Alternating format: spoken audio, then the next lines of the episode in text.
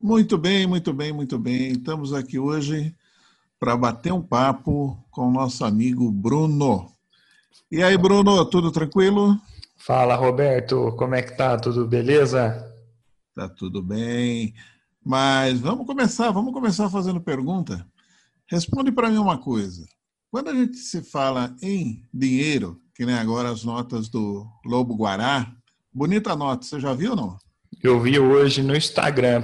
Pessoalmente ainda não vi. Achei uma nota bonita, mas ficou esquisito ela ser menor que a de 100, não é mesmo? Então, ela vai ser do mesmo tamanho da nota de 20, é, em função dos caixas eletrônicos poder, é, já poder trabalhar com ela sem muita alteração no caixa eletrônico. É por isso. Olha, não sabia dessa informação, mas eu acho que o tamanho da nota de 20 deveria ser o padrão, na verdade, né? Essas notas grandes são bem ruins, né? Vamos dizer assim. Ruim é, para carregar, né? Para ter, não, né? É, a ideia de, deles, pelo menos a ideia vendida pelo Banco Central, é que para que as pessoas com baixa visão, cegos, consigam identificar pelo tamanho, né? Ah, Mas sim. se a ideia era essa, já ferrou agora. Uma de 20, uma de 200 é o mesmo tamanho, já não, não vale mais. Já pensou, Roberto, você passar ali na padaria, vai pegar, pagar um café, você acha que é de 20 e é 200, hein? Ferrou. Então, mas me fala uma coisa, se você pegar aí umas cinco notas dessa, tá? Você vai guardar ele aonde? Num sapato velho, vai guardar num bule, embaixo do colchão, dentro do forro. Aonde que você vai guardar umas quatro, cinco notas dessas? Bom, Roberto, esses, essas opções aí já são um pouquinho ultrapassadas, né? Hoje em dia já tem uns lugarzinhos melhor para guardar isso aí, não tem não? É, é aquela musiquinha, o tempo passa, o tempo voa e a poupança continua numa boa. Você vai pôr na poupança não? Hum, Roberto, olha, eu acho que ainda não. Eu acho que a gente pode ter alguma coisa melhor que a poupança. A poupança já foi um bom investimento um dia, Roberto. Há um tempo atrás era o que dava dinheiro para as pessoas. Hoje em dia já não rola muito, não. Então, mas todo mundo fala, não, eu tenho dinheiro lá na caixa. Não é poupança, a fala guardar o dinheiro lá na caixa. Mas por que não a poupança, Bruno? Bom, Roberto, a poupança ela já foi um excelente investimento. Hoje em dia, né, podemos dizer assim que a poupança ela perdeu o seu valor, né? Perdeu o seu valor. Hoje a poupança ela rende menos do que a inflação, né? Então eu estou perdendo dinheiro deixando dinheiro lá. Infelizmente, Roberto, hoje quem deixa dinheiro na poupança está rasgando dinheiro, Roberto. Você gosta de rasgar dinheiro, Roberto? Eu não. Quer dizer que eu vou pôr um lobo guará e tirar um gatinho? Vamos dizer que você vai colocar o lobo guará e você vai tirar uma garupa. tá certo. Mas e a turma fala muito da Selic. Eu, na verdade, o que é a Selic? Bom, para a gente entender melhor o que é a Selic, o que é a poupança, por que, que a poupança está rendendo mesmo, a gente tem que falar um pouquinho de números. Então, eu peguei alguns dados aqui, Roberto, do mês de julho, tá? Para a gente fazer um, um, mensurado, né?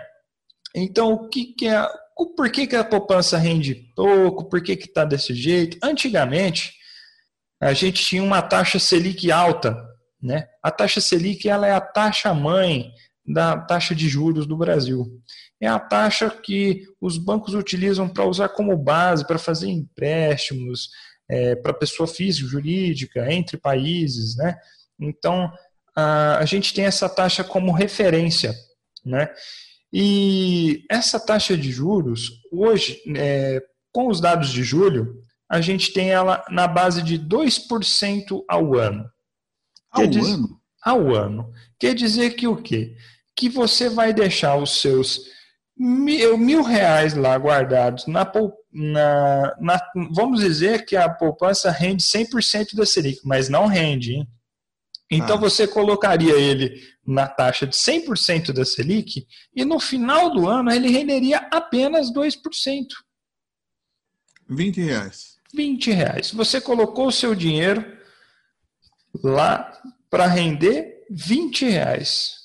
Sendo que a inflação, e aí a inflação do IPCA está bem mais alta do que a taxa Selic, então a gente vê é, a, a, a inflação ela é maior do que o rendimento do banco. Então a gente está desvalorizando o nosso dinheiro, deixando ele na poupança. Mas se a taxa Selic está em 2%, e a poupança? Pagaria quanto então? Hoje em dia, Roberto, a taxa por, a, a poupança rende 70% da taxa Selic mais TR. Então, ela rende hoje aproximadamente 1,4% ao ano. Entendi. É, mas aí já ficou meio complicado. Taxa Selic, é, inflação. A melhor coisa é ir lá no, no, no, banco, lá tomar um café com o gerente, ele vai me dar umas boas opções para aplicação. Olha, Roberto, eu vou dizer um negócio para você. Foi-se o tempo que os gerentes dos bancões traziam bons investimentos para as pessoas. Hoje em dia, é, esse monopólio dos bancos ali, eles não querem que o seu dinheiro renda, eles querem render para eles com o seu dinheiro.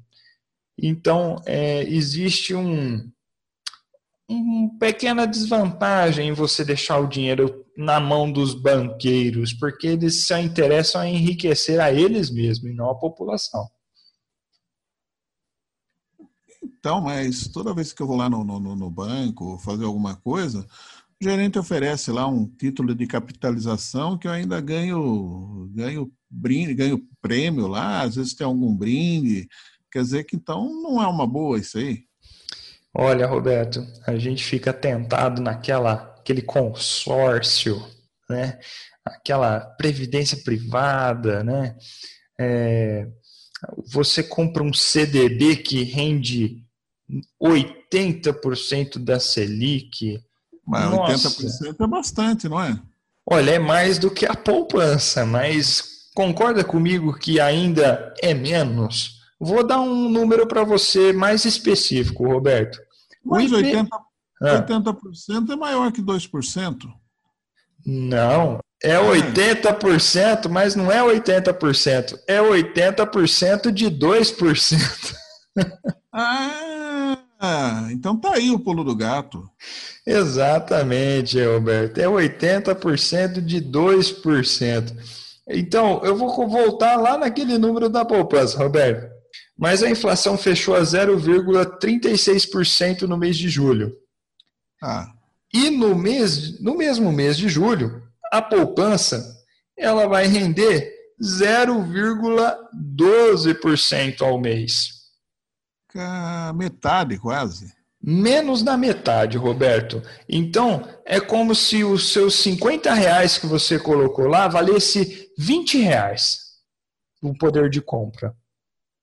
Tá, entendi. É aquela diferença que o mês passado o saco de arroz estava custando 15 reais e esse mês está custando 20. Então, mas aí como que eu faço? Se eu conseguir capturar um lobo-guará, onde que eu vou guardar isso daí? Como que eu posso achar um bom investimento para guardar o meu lobo-guará?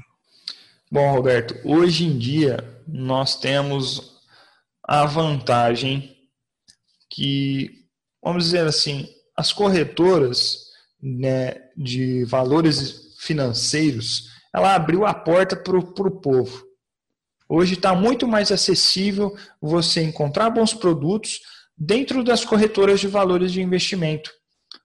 Hoje em dia, Roberto, qualquer pessoa com CPF pode abrir uma conta numa corretora de investimentos de qualquer opção, que tem várias agora, e escolher bons produtos que podem render acima de 100% da Selic para renda fixa e pode render até mais coisas no mercado de capital aberto. É um mercado muito amplo. Entendi. E você falou acessível no sentido de das pessoas é, poder entrar nesse sistema que até um tempo atrás era, digamos, fechado a grandes capitais, né? Uhum. É, capital de, em dinheiro maior. Quer dizer que hoje, para o pequeno investidor, já é possível entrar numa corretora e acessar, comprar ações, alguma coisa nesse sentido. Mas esses programas, esses aplicativos, eles são acessíveis para nós, pessoas com baixa visão, com deficiência ou mesmo cegos? Qual a sua experiência nessa parte, Bruno? Roberto, é claro que no nosso caso, que a gente tem deficiência visual, né? Isso para todos os tipos de deficiência, né? Existem aplicativos que nos, nos auxiliam a manusear as ferramentas que as corretoras nos disponibilizam. É claro que às vezes a gente pode encontrar alguma dificuldade, mas é, tendo um pouquinho de dedicação, é, paciência, porque nós que temos mais dificuldades para ler, a gente demora mais para fazer as coisas. Então, a gente tem que ter paciência e com as ferramentas corretas, a gente pode ter acesso aos mesmos produtos que uma pessoa vidente tem. Entendi. Bom, falando em produtos, vamos começar a bater um papo a respeito de alguns produtos que podemos considerar investimento, né? Que já que a Selic, a poupança, embaixo do colchão, não são bons lugares para deixar o nosso dinheirinho, e o que eu escuto falar muito é a respeito da conta remunerada, né? Vários bancos, tem os roxinhos, tem os vermelhinhos. Então, Roberto, hoje em dia tem essas DTVMs, né? Esses bancos aspirantes aí que estão tentando romper esse monopólio dos bancos grandes aqui do Brasil e eles estão oferecendo produtos, né, uma conta corrente remunerada. Você já imaginou, Roberto? Olha que loucura. Você tem uma conta no banco tradicional hoje em dia, você paga uma taxa para você manter a sua conta lá no banco. Vou certo. dar um exemplo. Sabe aquele vermelhinho que já foi verdinho? Correto, sei. Ou aquele azul com laranja? Ou aquele amarelo com azul? Sei, sei, sei. Sei do que você está falando. Então, pode ser que esses bancos, pode ser não, é real. Eles te cobram ali um valor entre 20 e 40 reais para você manter a sua conta corrente com eles.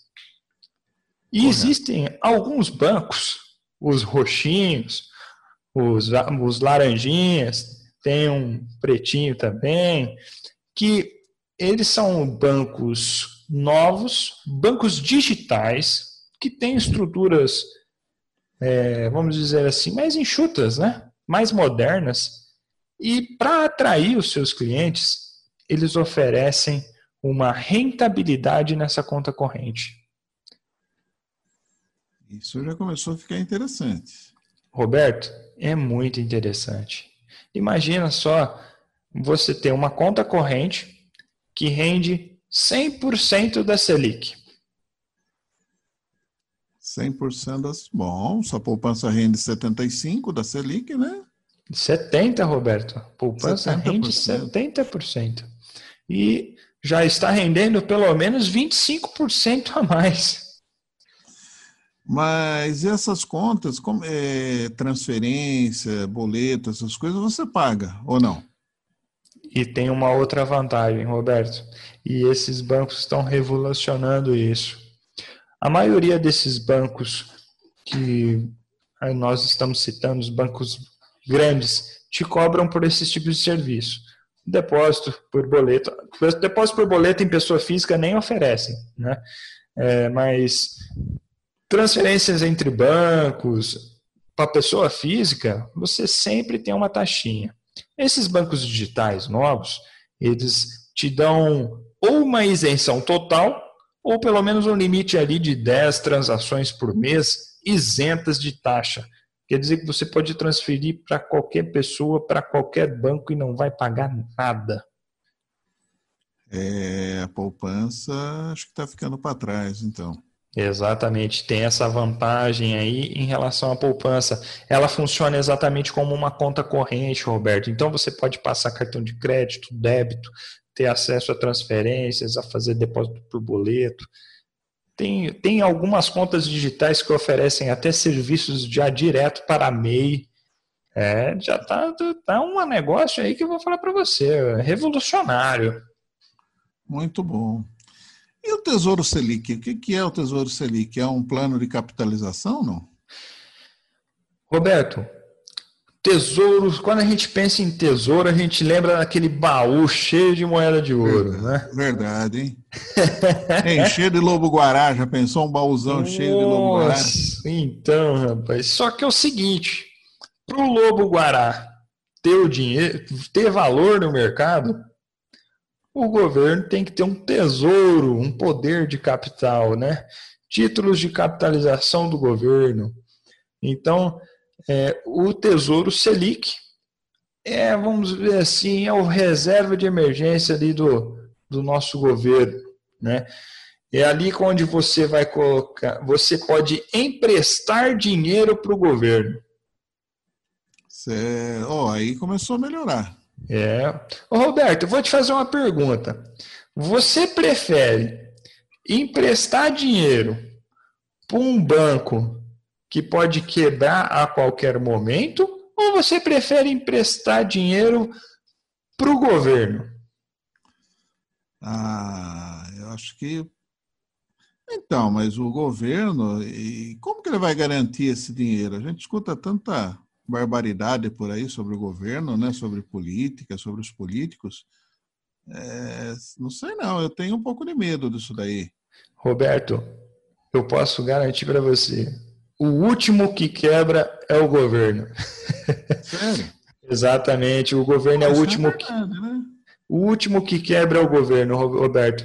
Na, é, o governo ele tem interesse em tomar o, o dinheiro das pessoas como empréstimo, porque ali ele se torna mais forte e ele não precisa emitir dinheiro, certo? Para pagar suas dívidas. então, para ele honrar a dívida com os seus credores que estão emprestando dinheiro para o governo, na pior das hipóteses, Roberto, ele liga a máquina de imprimir dinheiro e paga todo mundo. Entendi. Será que é caro essas máquinas? Ah, Roberto, eu não faço nem ideia. então tá certo. E eu escuto falar muito o seguinte: renda fixa, pré e pós-fixada. É, o que, que é isso aí? Bom, Roberto, temos algumas opções ali de renda fixa, né? É, as rendas fixas pré-fixadas, elas são é, vamos dizer assim, a gente escolhe, eu vou colocar generalizar num período de 10 anos de investimento, para a gente abranger, vale para todos os períodos, tá? Então, é, vamos colocar assim, que num período de 10 anos para frente, eu posso colocar uma, uma taxa pré-estabelecida por mim para render o seu dinheiro. Conseguiu me compreender? Ah, até aí tudo bem. Certo. Então eu vou assim, Roberto, eu estou emitindo um título de renda fixa pré-fixado. Pode ser o banco ou pode ser o governo. E eu vou falar para você que nos próximos 10 anos, esse investimento vai render a inflação. É, não, perdão, eu já estava misturando as bolas. Ele vai render para você 4% ao ano. Tá. Então eu já sei o quanto eu vou receber antes de aplicar o meu dinheiro. Exatamente. Você vai fazer um cálculo ali de juros compostos dentro de 10 anos a 4%. Lá no final da conta, você já sabe exatamente o quanto você vai ganhar. E qual seria o risco dessa aplicação? Bom, o risco dessa aplicação é, por exemplo, a inflação está maior do que a taxa que você está sendo negociado. Que aí pode ser que você tenha uma desvalorização do seu investimento ao longo do, do período. Então ele é arriscado. Bom, ele tem uma segurança, né, Roberto, que ele vai te render 4%. Tá. Certo? E ali você vai determinar se você quer correr o risco de tentar uma rentabilidade maior ou perder mais do que 4%.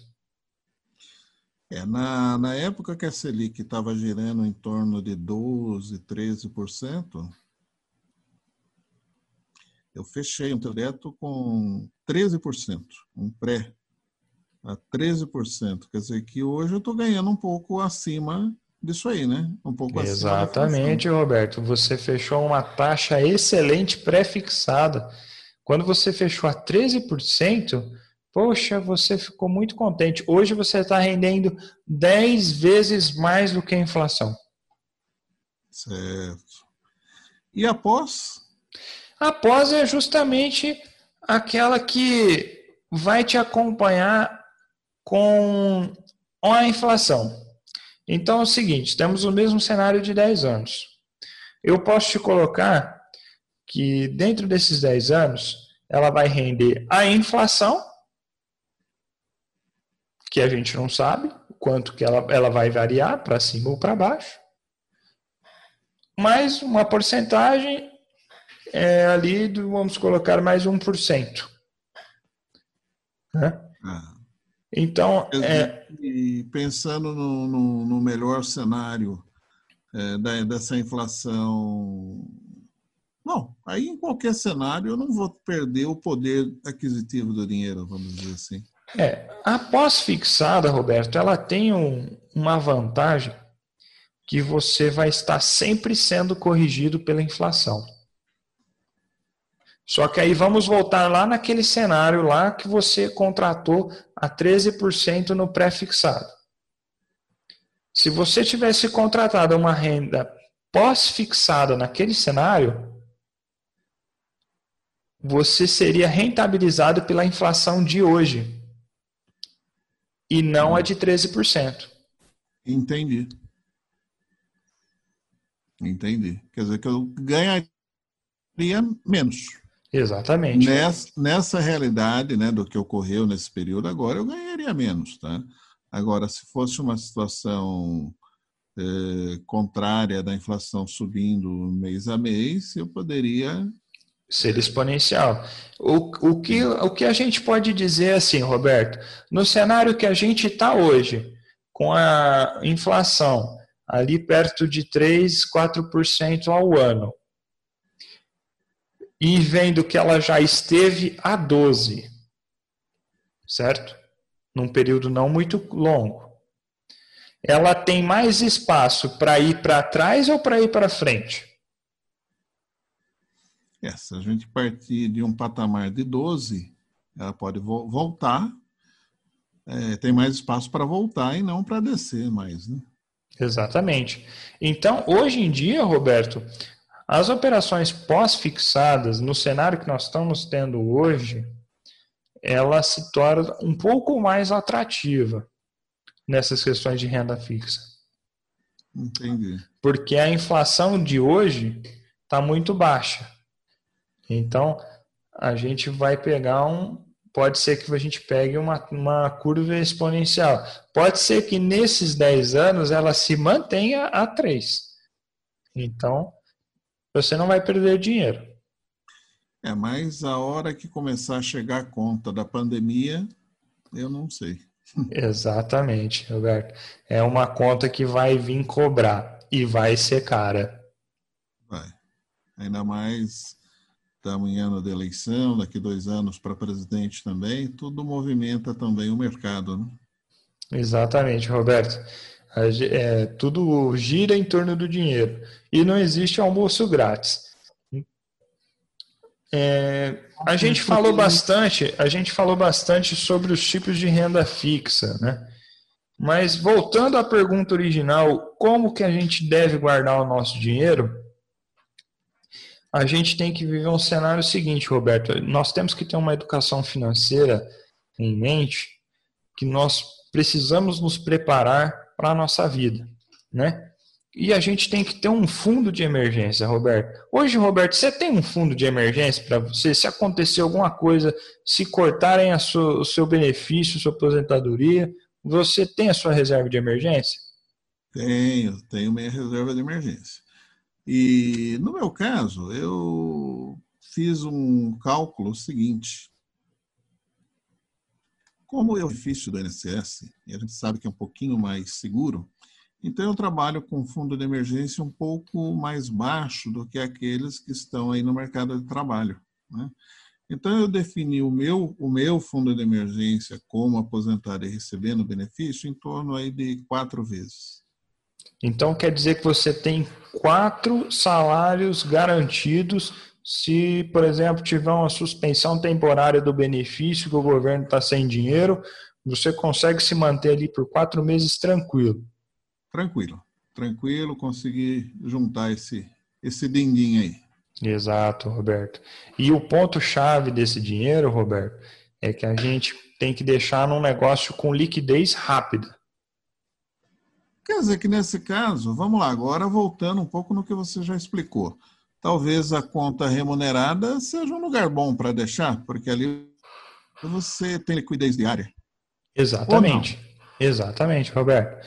Exatamente. Então, por exemplo, ali, quando a gente tem essa conta remunerada e ela tem um rendimento físico ali, é interessante deixar esse dinheiro de reserva de emergência num produto que renda pelo menos 100% da, da taxa de juros, é, da taxa Selic. Né? É.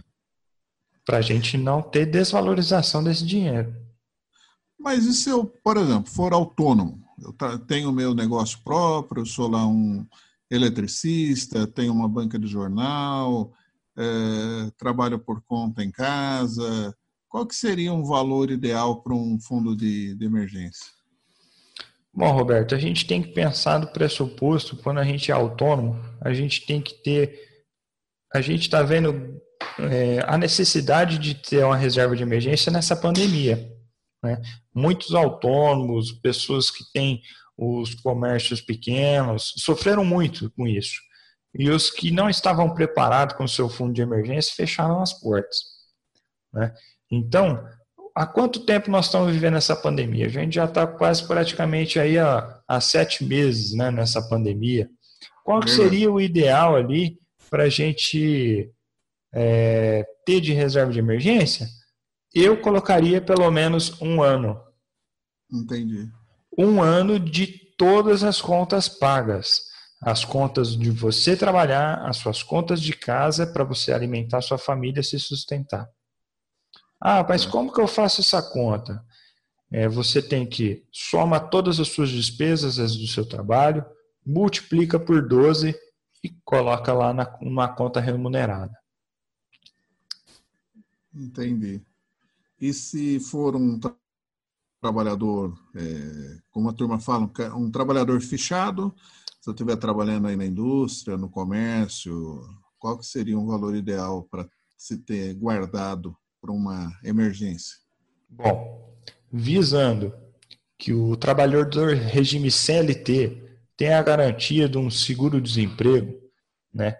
Então, somando esse seguro-desemprego, você tem que ter em mente o seguinte: é, também vai variar, viu, Roberto? Porque nem todo trabalhador que é dispensado do serviço recebe todas as parcelas do seguro. Então, eu estava pensando nisso essa semana e o ideal seria para a gente fazer o seguinte: é, se você trabalha há mais de dois anos numa empresa, né, você vai receber pelo menos cinco parcelas do seu seguro se você não solicitou nenhuma vez antes, certo? De cinco a seis. Correto. Então, eu colocaria mais seis meses no fundo de emergência. Entendi. Ah, se eu já recebi alguma vez, eu estou num eu estou num serviço instável, que ali eu não sei se eu vou durar muito tempo, que às vezes a gente arruma um emprego só para só para trabalhar, né? Não é às vezes o que a gente quer. E eu colocaria a diferença aí para nove meses. Nove meses. Exatamente. Que seria ali as três parcelas do seguro-desemprego, mais nove meses ali da sua reserva de emergência ali. É, nessa pandemia, para quem fez esse fundo de emergência, já está um pouco mais tranquilo, né, Bruno? Com certeza, Roberto. A gente viu do, da pior maneira possível como é importante ter a reserva de emergência, né, Roberto? A gente é, vivenciou isso, muitas empresas grandes fecharam. Ah, aqui mesmo, Roberto, aqui em Rio Preto, um restaurante que há 50 anos estava trabalhando em funcionamento, fechou as portas. Então, será que esse cara tinha uma reserva de emergência? Será que ele estava bem das pernas? Ele não aguentou. É, eu vou mais fundo. No caso aí, é, o pessoal às vezes confunde muito, o pessoal de, de, de comércio, de indústria, os empresários, eles confundem muito o que é pessoal e o que é, é da empresa. Né? Misturam gastando, as contas, né? Mas eu vou um pouco mais embaixo. Vamos lá no, no naquele garçom que está ali nesse restaurante já há 5, 6 anos, 10 anos, aquele metre que está ali há 20 anos, aqueles caras que acomodou, nasceu ali de repente, quase que, que, que nasceu dentro do, do, do, restaurante. Né? Quer dizer, os caras tinham uma pseudo é, estabilidade, né? de repente gastava tudo que ganhava, nunca pensou realmente numa é, educação financeira e sem fundo de reserva numa dessa está tendo aí de de, de, se contentar com 600 reais por mês. Agora é, vai ser 300, né? É, então, para ajudar mais ainda, né, diminuíram. Mas é aquele tal negócio, né, Roberto? É, a gente, hoje em dia, mesmo com 600 reais, você não consegue sustentar uma família. De jeito nenhum. Não consegue. Roberto, uma família de. É, vou colocar aqui, ó, em casa somos em dois uma compra no supermercado para duas pessoas aqui, para não faltar nada, é 400 reais. É por aí. E eu não estou comprando a mistura, entendeu? Não estou comprando a mistura, não estou comprando fruta, só estou comprando os itens do mercado, assim, o arroz, feijão, sabão em pó ali, coisa básica. Né? É então, como que eu vou pagar água, luz, uma internet, que hoje em dia a maioria das pessoas tem internet em casa, mesmo sem condições. É. Item de consumo básico, praticamente. Item de consumo básico, né? E você com 600 reais você tem que fazer tudo isso? Não tem jeito, né? Então, não dá para depender da ajuda do governo. Né? É você prefere andar com suas próprias pernas ou andar de muleta?